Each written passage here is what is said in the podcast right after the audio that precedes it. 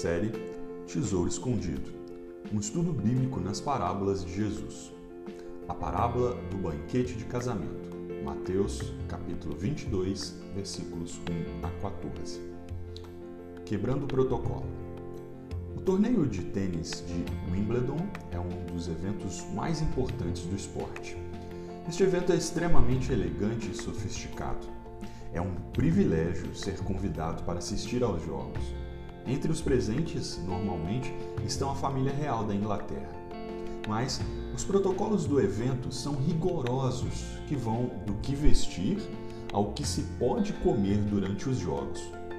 Este evento é tão rigoroso para seguir os protocolos que impediu o piloto de Fórmula 1, Lewis Hamilton, de participar do jogo da final do campeonato mesmo tendo ele ganhado o bicampeonato de corrida na semana anterior ao torneio de tênis. Motivo?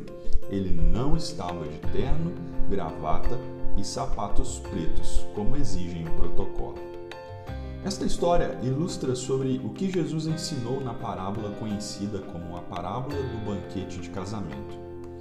Esta é a última das três parábolas de Jesus que tratam da rejeição de sua autoridade pelos líderes religiosos Cada uma das parábolas deixa mais evidente que os religiosos foram rejeitados, pois haviam hostilizado e desprezado o convite do rei. Eles quebraram os protocolos do reino. Jesus conta a história de um rei que prepara um grande banquete e envia seus servos para convidar os súditos. Porém, estes súditos desprezam o convite por estarem ocupados com suas coisas.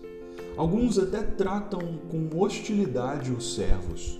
Indignado, o rei envia suas tropas para exterminar os súditos que desprezaram um convite tão honroso e foram desleais às suas ordens. Entretanto, graciosamente o rei estendeu o seu convite a outros que não eram dignos.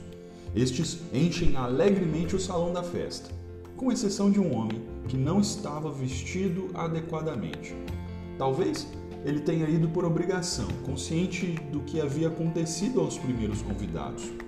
Então, diante do ultraje, o rei ordena que ele seja lançado fora, pois havia quebrado os protocolos de vestimenta do banquete de casamento do seu filho. Jesus conclui com um provérbio: Pois muitos são chamados, mas poucos os escolhidos. Isto finaliza o tema das três parábolas contadas por Jesus.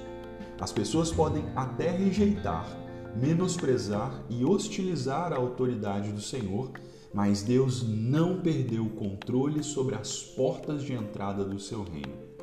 Ele abre a quem ele quer e providencia meios necessários para que estes façam parte adequadamente do reino.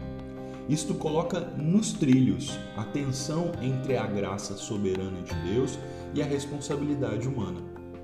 Estas duas verdades são como um par de sapatos. Eles são ao mesmo tempo iguais, mas cabem em pés diferentes. Enquanto um está apoiado ao chão, o outro se projeta à frente para impulsionar o passo. Ambos, embora diferentes em algum sentido, caminham na mesma direção. Deus estendeu seu convite a todos, mas apesar das rejeições, garante que os seus eleitos soberanamente venham e participem efetivamente do reino dos céus. Tendo dito isso, uma pergunta que fica em nossa mente é: como sei que sou um escolhido?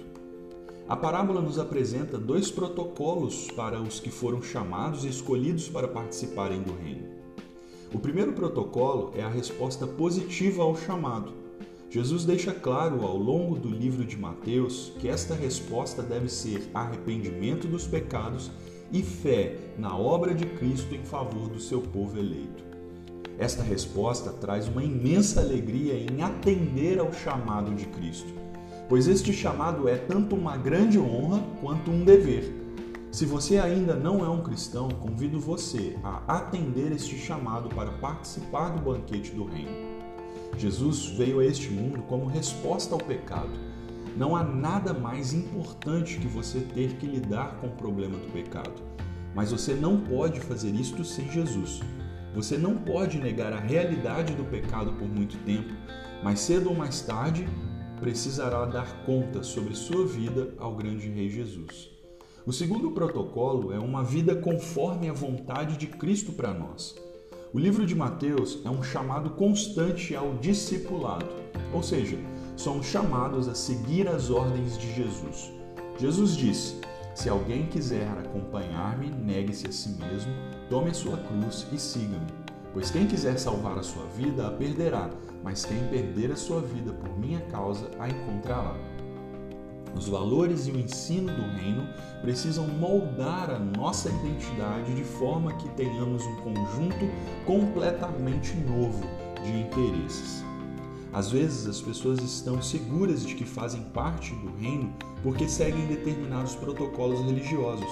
Elas tomaram uma decisão, fazem parte de um grupo ou família religiosa, elas têm obras de caridade ou participam regularmente de uma cerimônia religiosa em dias santos.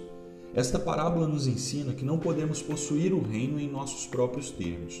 Portanto, devemos nos submeter ao discipulado cristão. Precisamos aprender e internalizar os valores cristãos. Devemos depender da graça de Deus e viver conforme as exigências que ela nos traz. Devemos nos perguntar: estou tão contente com este convite que estou disposto a me adequar aos protocolos do reino?